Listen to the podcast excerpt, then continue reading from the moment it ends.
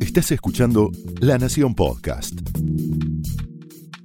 A continuación, el análisis político de Carlos Pañi en Odisea Argentina. En el año 2019, cuando Cristina Kirchner postuló a Alberto Fernández, la hipótesis de esa postulación estaba bastante clara. Inclusive trascendió que fue hablada entre la actual vicepresidenta y el actual presidente cuando se reunieron a solas para hablar de por qué lo había elegido y cuál era su perspectiva del futuro. Hablo de Cristina. ¿Cuál era esa hipótesis por la cual hoy es Alberto presidente? La idea era que Cristina Kirchner no llegaba a ganar sola y por lo tanto necesitaba del aporte de votos de Alberto Fernández o la cuestión era más sofisticada? Da la impresión de que era más compleja. No era que no le alcanzaran los votos porque las encuestas indicaban que no llegaba, Cristina, sino que una vez que llegara, iba a necesitar realizar una maniobra, una operación de cierta complejidad que consistía básicamente en reconectar con determinados factores de poder con los que ella estaba y sigue estando enfrentada, y sobre todo llevar adelante una política económica que estuviera en el marco del acuerdo y de la negociación con el Fondo Monetario Internacional, con todo lo que eso implica, sobre todo en el terreno fiscal. Es muy verosímil que Cristina Kirchner haya pensado que de esa forma se corría hacia el centro, llevaba adelante una política menos radicalizada desde el punto de vista de sus convicciones, que son en todos los planos antiliberales, y que para eso necesitaba que la ejecución la llevara adelante otra persona, entre otras cosas, para no desfigurarse ella cuyo lugar en la historia, cree ella, con bastante razón, ya está garantizado como una presidenta, líder, llamémosle populista. Este era el lugar de Fernández.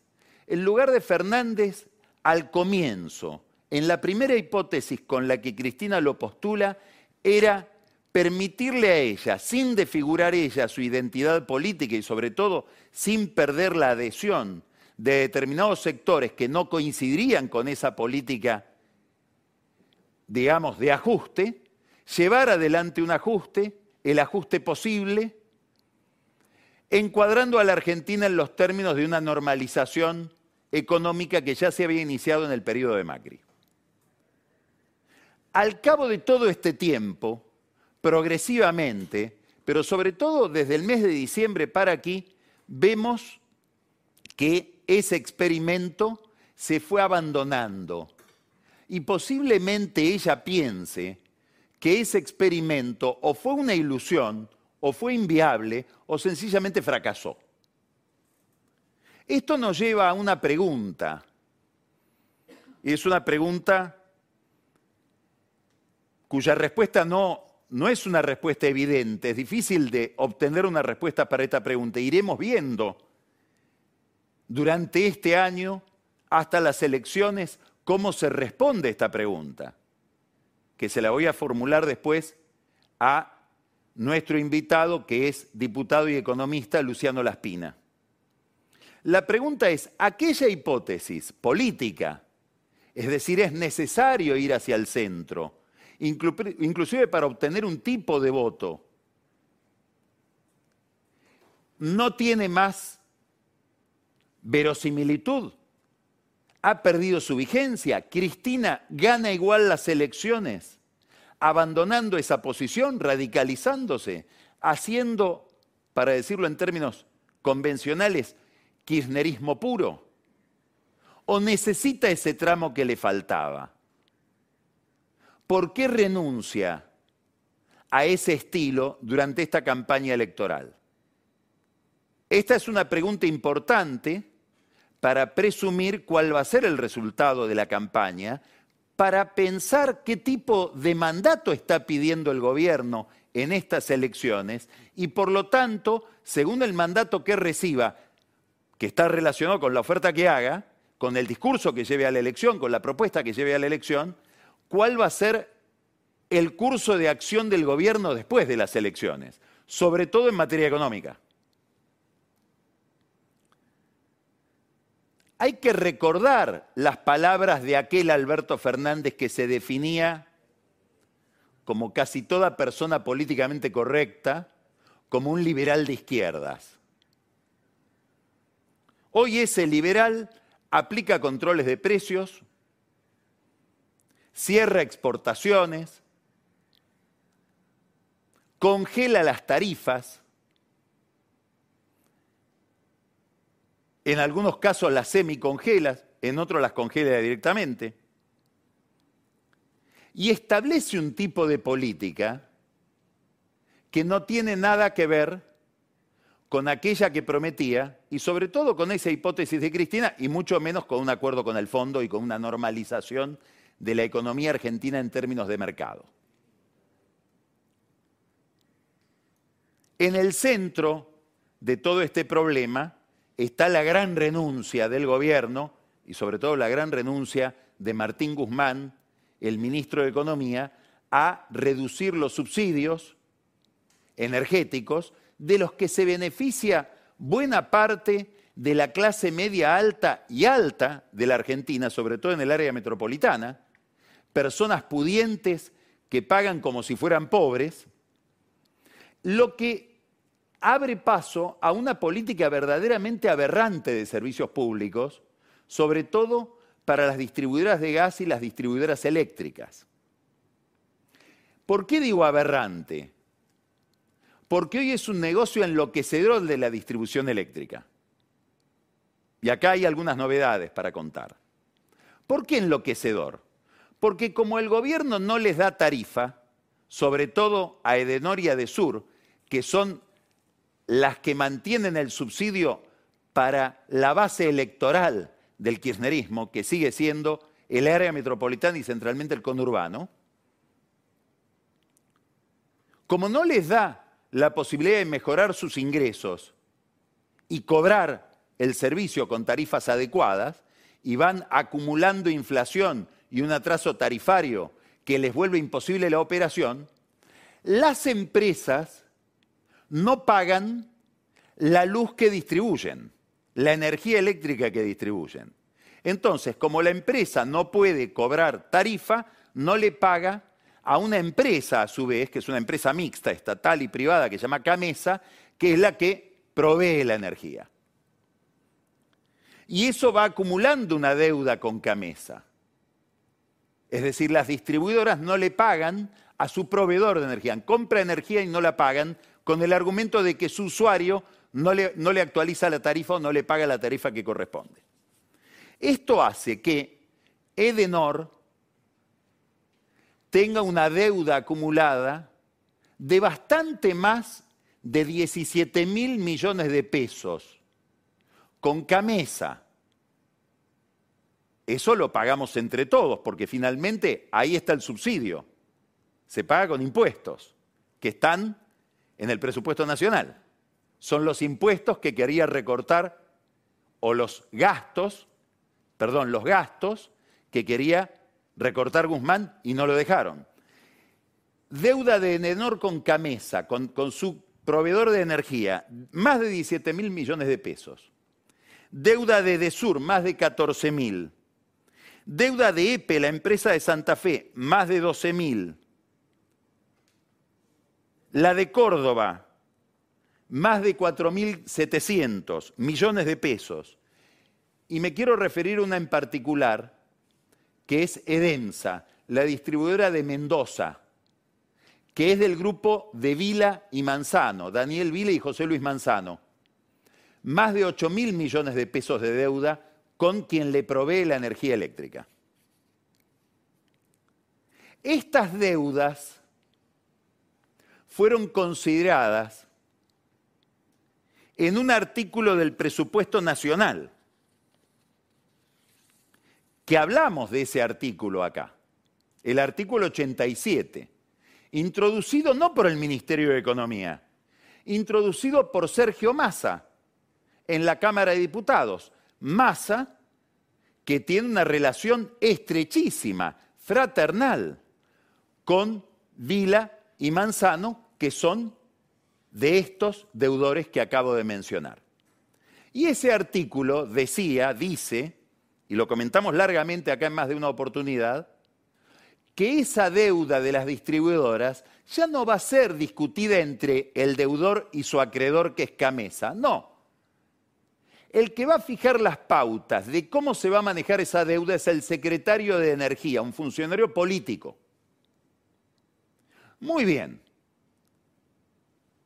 sin que adquiera demasiada notoriedad, el 28 de abril de este año, anote esa fecha porque le va a resultar interesante después ver qué pasó alrededor de esa fecha, 28 de abril, la Secretaría de Energía que conduce el exdiputado nacional Darío Martínez, dirigente del peronismo de la provincia de Neuquén, que dicen aspira a ser gobernador de la provincia de Neuquén, emite la resolución 371, que es una resolución que el que la lee es bastante críptica porque remite a otras resoluciones, a decretos del Poder Ejecutivo, etcétera, pero que establece básicamente lo siguiente. Esta deuda va a ser negociada con el poder político que le va a conceder créditos a las empresas deudoras que además va a evaluar su deuda según cómo haya colaborado en favorecer la demanda eléctrica, cuál sea, la situación social de sus usuarios, una cantidad de argumentos o de parámetros o de criterios de negociación absolutamente opinables, arbitrarios, para terminar estableciendo que a estas compañías se le van a dar en la negociación seis meses de gracia, no van a tener que pagar su deuda durante seis meses, van a tener cinco años para pagarla en cuotas y van a pagar una tasa de interés que es la mitad de, la que se paga en el mercado eléctrico mayorista. Además de las ventajas que se le van a otorgar, según criterios que son absolutamente gaseosos que dan lugar a márgenes de arbitrariedad increíbles y donde se puede, seguramente no va a pasar, pero se puede filtrar la corrupción. De, te considero con este criterio, te negocio más fácilmente la deuda y por algún lado volverá un retorno. Esto tiene una cantidad de arbitrariedades, entre otras, que hay empresas provinciales que a diferencia de Denor y de sí tuvieron aumento de tarifas. Y sin embargo se benefician igual con esta renegociación de una deuda que adquieren, no se entiende en ese caso bien por qué. Porque bueno, uno puede considerar que en el caso de Edenor y Edesur dicen no me dan la tarifa, le debo al que me provee la energía porque no tengo cómo pagarle. Pero si me dieron la tarifa, ¿por qué no pago? ¿Y por qué después me beneficio con esta renegociación que es una especie de semijubileo de toda esa deuda? Que, insisto, la paga usted con sus impuestos. ¿eh? Cuando pague impuestos, que, acuérdese de que le está pagando a todas estas empresas una renegociación que no está del todo clara. ¿Qué es lo interesante de todo esto? Que entre los deudores están Vila y Manzano en la empresa de Mendoza que son los que ahora se quieren quedar con la empresa Edenor. ¿Cuál es el negocio? El negocio está en el subsidio, no está en la tarifa. Esta es la aberración de este sistema que se va creando con todas estas irregularidades. ¿Qué es lo que interesa de todo esto? Muchas cosas. En principio el fenómeno en sí mismo. pero la fecha. ¿Se acuerda 28 de abril? Ese día está a dos días del día 30 en que Guzmán intenta echarlo, sin éxito, a Federico Basualdo, que es el subsecretario de Energía Eléctrica, que es un hombre del corazón del kirchnerismo en la Secretaría de Energía. ¿Tuvo algo que ver una cosa con la otra? Posiblemente no. Entre otras cosas porque Basualdo no es el que firma la resolución. La firma, como ya dije, el diputado Darío Martínez, ahora secretario de Energía, que es el que le pidió a Basualdo, un poco de mala gana, se lo pidió que se fuera y Basualdo no se fue. Nota al pie de página, Martín Guzmán le prometió a todo el mundo que si Basualdo no se iba, él renunciaba. Todavía Basualdo sigue estando, van pasando las semanas. Y Guzmán también sigue estando. ¿Qué es lo interesante de todo esto? No solamente estos pormenores, sino el corazón del problema. El corazón del problema es que se va montando un sistema de servicios públicos donde el negocio está en obtener subsidios del Estado de manera más o menos opaca y obviamente quedarse con una empresa de distribución a la que los dueños suelen sacarle plata de alguna manera proveyéndole otros servicios con empresarios amigos que le ofrecen desde seguridad hasta servicios de limpieza. Hay un detalle más en todo esto. La operación Edenor, por la cual el grupo o el fondo, la empresa Pampa Holding, le vende, de Marcelo Midlin, le vende a Manzano, Vila y Mauricio Filiberti, que es el gran proveedor de cloro de aguas argentinas, la empresa que conduce la esposa de Massa, vuelve Massa por todos lados, esa operación parece estar detenida. Hay distintas hipótesis de por qué se frenó. Hace ya seis meses que tendría que tener la autorización del ente regulador de la energía, que lo maneja alguien que es la mano derecha de Federico Basualdo, es decir, gente del corazón de la Cámpora y del corazón de Cristina Kirchner. ¿Por qué no le dan la aprobación? Hay quienes dicen que a Cristina nunca le gustó que en un gobierno que ella por lo menos tutela o conduce políticamente, un deudor como Manzano y Vila se terminen quedando con una empresa nueva de las mayores empresas de distribución eléctrica que hay en el país. Hay quienes piensan, más maquiavélicamente, que Cristina va a esperar a darle la autorización a Manzano, a Manzano y a Vila, porque como todos sabemos, manejan un grupo de medios relevante, que es el Grupo América. En plena campaña electoral, puede ser que políticamente le sirva al kirchnerismo esa zanahoria para darles la aprobación de la empresa que, con la que ellos quieren quedarse después de las elecciones. Hay una tercera explicación. Y es que Filiberti se dio cuenta que era un pésimo negocio meterse en Edenor. Mucha gente le dijo a Filiberti que viene haciendo un negocio espectacular como proveedor de cloro de una empresa del Estado gracias a la aquiescencia de quien parece casi su socio, y habría que investigar un día cómo es toda esa relación, que es el sindicalista José Luis Lingeri, de fortuna incalculable, Filiberti, mucha gente le dijo, amigos y no amigos, Mauricio, a vos nadie te conocía. Estás haciendo negocios con Lingeri desde hace 30 años sin que nadie se haga una pregunta.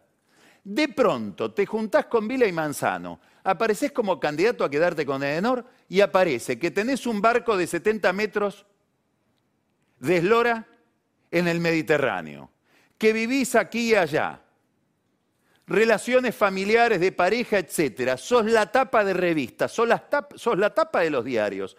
¿Pensaste bien en todo esto? Porque es muy probable, esto le dicen algunos amigos a Filiberti, insisto, y no amigos, que el día que haya un corte de luz, el que va a dar la cara en los diarios Y en la tapa de las revistas vas a ser vos, no van a ser Vila y Manzano. Todo esto hizo que Filiberti reflexionara. Algunos se hacen la pregunta, ¿está Filiberti detrás de que se caiga la operación?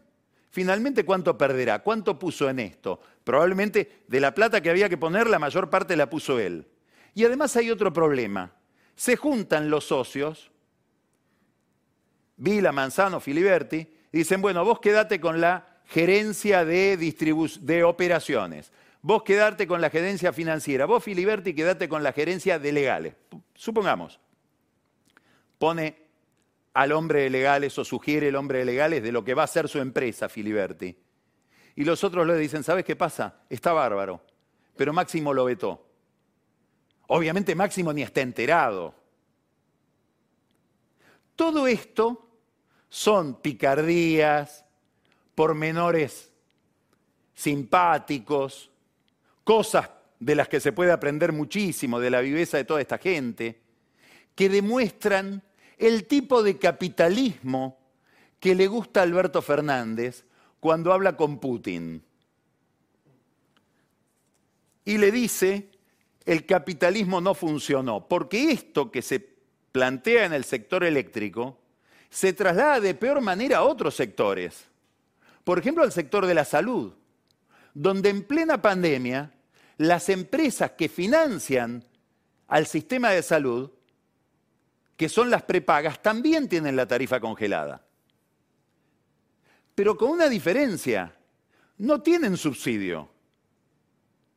Es decir, el Estado no dice, a ver cuáles son tus costos, ¿podés cubrirlos con esta tarifa? No, bueno, yo te doy la plata. ¿Qué quiere decir? Que ese ajuste lo van a trasladar a algún lado. ¿Saben a dónde lo van a trasladar? A los trabajadores de la salud. Porque no va a haber paritaria entre las empresas de salud y el sindicato. ¿Y esto a qué va a llevar? A que va a haber un conflicto en el sector sanitario que está muy ajustado por los sobrecostos de la pandemia y por los sobrecostos que tiene la Argentina.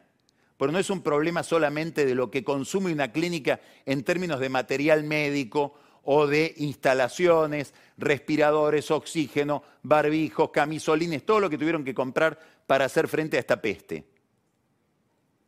todos los precios de la economía que suben terminan recayendo sobre una clínica, desde el, combustible, los salarios, la comida. Bueno, hoy el gobierno mira el sector de la salud en plena pandemia y no resuelve este problema, lo va pedaleando. Y corremos el riesgo de que en medio de la pandemia, cuando el sistema está más exigido que nunca, termine habiendo una huelga del personal médico y de enfermeros y demás operadores de la salud.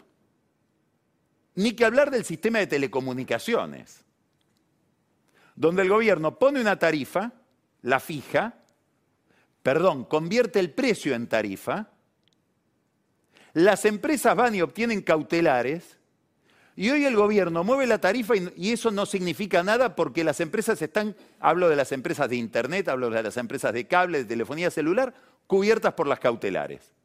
Ahora, todo ese sector, que debería ser un sector hiperdinámico, es un sector de punta en cualquier economía. Es un sector que, que moviliza la economía en un país que tiene su economía quebrada, está sostenido en cautelares que dependen de determinados jueces en lo contencioso administrativo. Entonces, cuando Alberto Fernández le dice a Putin, el capitalismo, la verdad que no funcionó, uno se hace dos preguntas. ¿Y cuál es el sistema que funciona? Este, este que dirige él. La segunda pregunta es, ¿sabrá quién le está hablando? ¿Por qué? Porque daría la impresión de que el presidente está mal asesorado respecto de su interlocutor.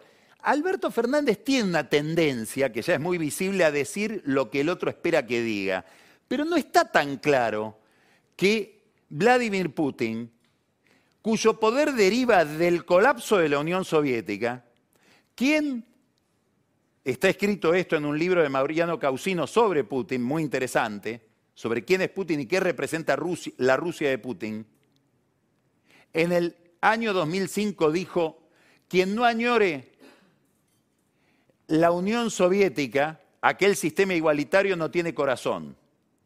Quien quiera reconstruirla no tiene cabeza. A ese señor le está hablando Alberto Fernández de que el capitalismo fracasó. Entonces, dos preguntas. ¿Sabe con quién está hablando? Segundo, ¿es este el sistema que va a sustituir al capitalismo? Respecto al fracaso del capitalismo, convendría mirar los números de la economía argentina con los números de la economía de los Estados Unidos, que alguien le tendría que informar al presidente porque tal vez no los conoce. Todo esto forma parte de un giro, volvemos al comienzo, que se aparta del curso inicial que pensaba Cristina Kirchner para esta experiencia de gobierno y que se simboliza en, un, en una nueva cotización que van adquiriendo en el elenco oficial determinadas figuras. Y esa cotización que se modifica implica una baja de poder significativa de Martín Guzmán y un ascenso de la figura de Axel Kisilov en el manejo de la política nacional, mucho más que de la bonaerense. Es muy probable que hoy Kisilov tenga mucho más peso y gravitación en decisiones nacionales que en decisiones de la provincia. Aunque en la provincia también decide. ¿eh? Y hoy acaba de rechazar una propuesta de un grupo de bonistas que viene negociando la deuda de la provincia y de nuevo se vuelve a postergar. Los bonistas dicen habrá que ver los números, esta es una noticia que acaba de salir, que hicieron la propuesta más generosa que haya hecho cualquier grupo de bonistas a cualquier provincia de las que renegoció la deuda. Kisilov sigue duro. Habrá que ver hasta dónde. Como negociador de deudas no es un modelo y ya lo sabemos por la pésima negociación de deuda que estamos pagando con el Club de París cuando era ministro de Economía. Pero vuelvo atrás. En este nuevo clima, en este nuevo concepto del gobierno, que renuncia al concepto original, Kisilov tiene un peso tan importante que la semana pasada lo tuvo como si fuera un alumno delante de sí durante tres horas a Martín Guzmán explicándole cuál tiene que ser la política económica de ahora en adelante, sobre todo en la campaña electoral. Después Guzmán, por si no había quedado clara la, la lección, tuvo que ir a ver a Cristina Kirchner.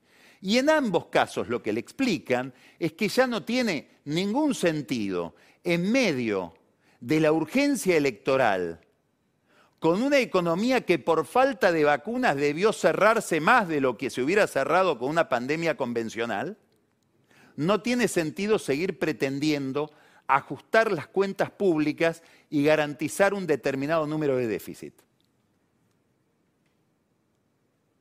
Tal vez tienen razón. Tal vez, esto lo vamos a hablar después con Luciano Laspina, a esta economía tan recesiva no le queda otra que gastar y ponerle plata a la gente en el bolsillo. Recordábamos el otro día que confiaron tanto en la vacunación, en las vacunas que no consiguieron, confiaron tanto en que las vacunas iban a evitar un pico de pandemia, cosa que todavía no está demostrado, después lo vamos a hablar eso con detenimiento con Francisco Olivera, que no previeron en el presupuesto que se aprobó el 17 de noviembre del año pasado partidas para asistir a empresas y personas en medio de esta epidemia. Como si hubo partidas para los ATP, IFE, etcétera, en el año anterior. Entonces, hay toda una discusión y una presión fuertísima sobre Guzmán para que afloje con el ajuste de las cuentas públicas. ¿Qué logra no solamente licuando el gasto jubilatorio, no solamente reduciendo determinados gastos, sino recaudando más por el impuesto inflacionario, porque en la medida en que hay inflación suben los precios y de esos precios se alimenta, por ejemplo, el IVA, con un aumento de la recaudación por el impuesto a la riqueza y con un aumento de la recaudación porque al subir el precio de la soja aumenta la recaudación por retenciones. Todo esto hace que Guzmán, en vez de tener un superávit perdón, un déficit de 4.5 puntos del producto, alcanzó un superávit que ronda los 3 puntos del producto. Y ahí es donde miran Kisilov, Cristina Kirchner, Lacan, para los que están a cargo de la política electoral y dicen, no, no, no, no, no, no, no. Expandí el gasto. Claro, esto lo mira el Fondo Monetario Internacional, lo miran los acreedores del Club de París y dicen, ¿con qué ánimo, con qué propuesta, con qué perspectiva de futuro nos vienen a pedir que renegociemos la deuda que ya venció este 31 de mayo, por ejemplo, con el Club de París, más de 2 mil millones de dólares, que implican punitorios admitidos en aquel momento por Kisilov de 900 millones de dólares. El gobierno, concretamente el presidente, tiene un voluntarismo extraordinariamente ingenuo frente a este problema. Entonces viajó a Europa y cree que va a torcer la voluntad, por ejemplo, de Emmanuel Macron, hablándole de que él, Alberto Fernández, va a encuadrarlo a Jair Bolsonaro en la política de medio ambiente que favorece la depredación de la Amazonia. Como si eso fuera una contraprestación que va a permitir ablandar a los acreedores del Club de París que están negociando plata. Esto lo dijo el embajador Nakamae de Japón, lo repetimos acá, lo vuelvo a decir porque no siempre queda claro este concepto, no siempre está presente. Estamos hablando de plata que esos gobernantes que negocian con Alberto Fernández considera es plata de sus votantes, plata de sus contribuyentes. Entonces no sé si están tan dispuestos a regalarla a cambio de que Fernández se comprometa a controlar la política ambiental de Brasil. ¿Escuchó el disparate que estoy diciendo? Más bien las cosas van a ir por otro lado que ya están establecidas. Para renegociar la deuda con el Club de París, que ya venció, hay 60 días como una especie de periodo de gracia hasta que se declare el default, le van a pedir al gobierno que haga una declaración pública, probablemente de nivel presidencial, con detalles, en lo posible números, de cuál sería un acuerdo con el fondo. ¿A qué se compromete en materia de ajuste el gobierno de Alberto Fernández? Y lo segundo, también lo dijo el embajador Nakamae, con la sutileza y la cordialidad con que puede hablar un japonés, dijo, cuidado porque si a nosotros nos van a renegociar la deuda, queremos estar tranquilos de que se la renegocian a todos los acreedores. ¿De qué estaba hablando? De China. El gobierno de Alberto Fernández, amparado por Cristina Kirchner, no le pide a los chinos una renegociación como le pidió a los bonistas privados o como le pide a los demás estados que forman el Club de París y que son nada menos que los del G7 que controlan el Fondo Monetario Internacional. Acá se abre una incógnita. ¿Cuándo se va a decidir nuestra relación con el fondo y por lo tanto nuestra relación con el Club de París? Esto se lo quiero preguntar después a la espina específicamente.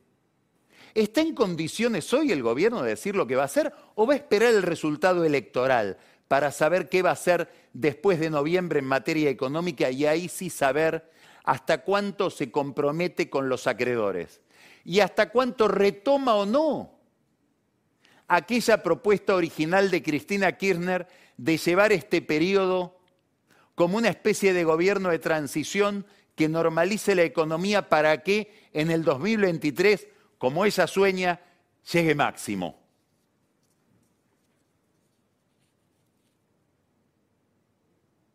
Esto toca también las relaciones con Brasil. Hubo una postergación el 8 de junio. Estaba previsto que iba a haber una reunión de cancilleres para definir el tema del arancel externo común. Se postergó. Ahora esa reunión se pasó al 15 de junio. Brasil, Uruguay y Paraguay pretenden que haya una rebaja del arancel externo común del Mercosur, es decir, del nivel de protección que tienen las economías del Mercosur, el nivel de protección que se le concede a los empresarios del Mercosur respecto de otras regiones, de 20% del arancel. En dos etapas de 10. El gobierno argentino se niega. Y los otros países pretenden también empezar negociaciones, curiosamente con China. Modelo país al que el kirchnerismo admira para hablar de liberalización comercial. Ahí no. Hasta ahí llegamos con China. El gobierno argentino se opone. En algún momento el Mercosur se va a romper. Ya está escrito en algún lugar eso, falta que se realice. Ahora, vuelvo a la pregunta inicial. Esta radicalización antiliberal que se da en el plano de la política exterior, un reacercamiento a Venezuela, crucial para Venezuela porque se está discutiendo en, la Corte Penal Internacional si se va a acusar o no a Bolsonaro y a su grupo por crímenes de lesa humanidad. Una incógnita importantísima de lo que va a hacer la Argentina en la OEA en relación con Nicaragua. ¿Por qué hablo de Nicaragua? Porque este fin de semana Daniel Ortega puso presos a dos competidores electorales. Es una tiranía que se va volviendo cada vez más salvaje. Signos de interrogación respecto de problemas importantes de la política internacional. ¿Qué hace en juego con esta política también de un giro antiliberal en materia económica? La pregunta es, ¿no necesita más de lo que representaba en un momento Alberto Fernández cuando ella lo imaginó un presidente que le permitía, a Cristina Kirchner disimular un giro hacia la moderación? ¿O hacia una política más proclive al mercado? ¿Por qué es importante esta pregunta?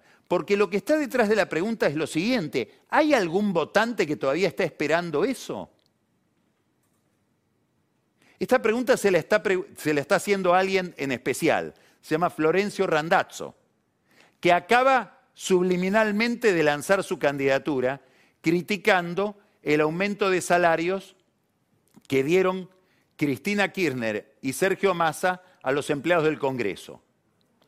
Randazzo cambia un poco los términos y dice a la política. Bueno, no fue un aumento de dietas de los legisladores, fue un aumento de salarios para los empleados que lo tiene muy nervioso a Guzmán, se está quejando de esto porque dice, ahora todos los gremios van a reabrir la paritaria porque ellos le dieron 40% de aumento a sus empleados. Pero vuelvo a Randazzo. ¿Qué mira Randazzo? ¿Cuál es la hipótesis de una candidatura de un peronismo no kirchnerista de Randazzo en la provincia de Buenos Aires? Aspira a la supervivencia, a la expectativa de ese votante que creía que Alberto Fernández iba a ser otra cosa que un kirchnerista ortodoxo. Aspira en el fondo al voto que representaba Sergio Massa y que probablemente preocupe a Massa la pérdida de ese voto. Ahora vamos a hablar de Massa. ¿Hay un lugar para ese votante?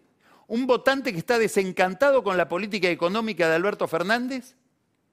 un votante que prefiere una política de mercado porque es pyme, porque cerró la empresa donde lo tenían empleado, porque no le llegan los subsidios, pero que tampoco lo quiere a Macri, porque lo ve a Macri como el iniciador de este ajuste, con la crisis que se inicia en abril del 18.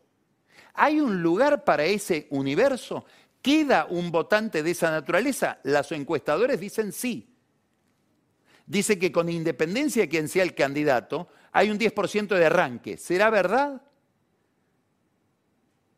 La elección que viene en una región que está muy rara, y basta ver lo que pasa en Colombia, lo que pasa en Chile con las elecciones, lo que está, lo que está pasando en Brasil, que lleva a que se junten Cardoso y Lula, es un gran signo de interrogación lo que puede pasar en esta elección, sobre todo en la provincia de Buenos Aires. Randazzo está pensando en postularse con una lista casi despolitizada con candidatos que tengan más que ver con estas víctimas de la crisis que con políticos profesionales. Lo tiene atrás a Urtubey, la tiene atrás a alguien que conoce el, el, medio, que conoce el negocio político, Graciela Camaño, habrá que ver si esa candidatura vuela, habrá que ver qué repercusión tiene esta candidatura en los peronistas de Juntos por el Cambio. ¿A quién inquieta esto? A Massa. Por eso Massa no hace otra cosa que diferenciarse. Ahora viaja este fin de, semana a Estados Unidos. en un viaje que obviamente le arma Jorge Argüello, el embajador, que es un hombre muy competente, en Washington, que pelea como puede frente a las preguntas que le hacen en Washington sobre el comportamiento internacional del gobierno argentino. Y se la prepara también alguien que Massa no puede mostrarlo como amigo porque Cristina lo odia, que es Gustavo Chinosi. Mano derecha del secretario general de la OEA, Almagro, a quien el kirchnerismo detesta por peleas bolivianas. Muy bien, ¿qué va a decir Massa allá? Lo que dice Massa en todos lados cuando desde lugares de poder le preguntan qué está haciendo Alberto Fernández. No es tan así. Más, yo haría otra cosa. ¿Hasta dónde los va a entregar? Bueno, habrá que esperar a, Wikileaks para enterarnos de qué habló en esas reuniones. El mismo proceso de diferenciación lo vamos a ver mañana en la Cámara de Diputados, donde a diferencia de lo que hace el Poder Ejecutivo, Massa le dice a la oposición, sí, sí, llamemos a los laboratorios y rigoriemos un poco, no quedemos pegados a este desastre de la vacunación. Y mañana va a haber representantes de Pfizer y de Richmond después vamos a hablar de esto con Pancho, en una sesión de la Cámara de Diputados para pedir explicaciones. No va a estar AstraZeneca, no va a estar el que tiene que dar explicaciones, que es Hugo Sigman.